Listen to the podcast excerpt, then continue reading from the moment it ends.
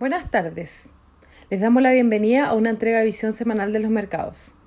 Los mercados globales mostraron rendimientos negativos en mercados desarrollados, siendo arrastrados principalmente por la caída registrada en Europa y en Estados Unidos. Asimismo, los mercados emergentes cierran la semana con retornos negativos, destacando la TAM y EMEA.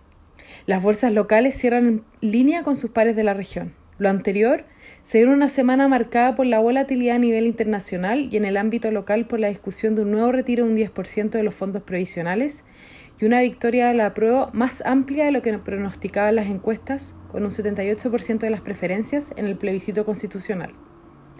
Los mercados globales se vieron afectados en la semana por el aumento de los contagiados por coronavirus, implementándose medidas más estrictas de confinamiento en Europa en Estados Unidos y varios países del viejo continente, la curva de nuevos infectados se ha empinado fuertemente, alcanzando en algunos lugares el mayor número desde que empezó la pandemia.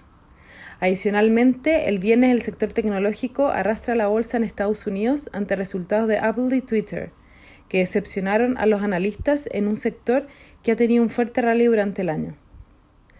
Para esta semana, los principales eventos económicos sobre los que se centrará la atención de los inversionistas incluyen los datos de empleo en Estados Unidos, estimándose que se hayan creado 600.000 empleos no agrícolas, con la tasa de desempleo descendiendo hasta 7,6% durante octubre.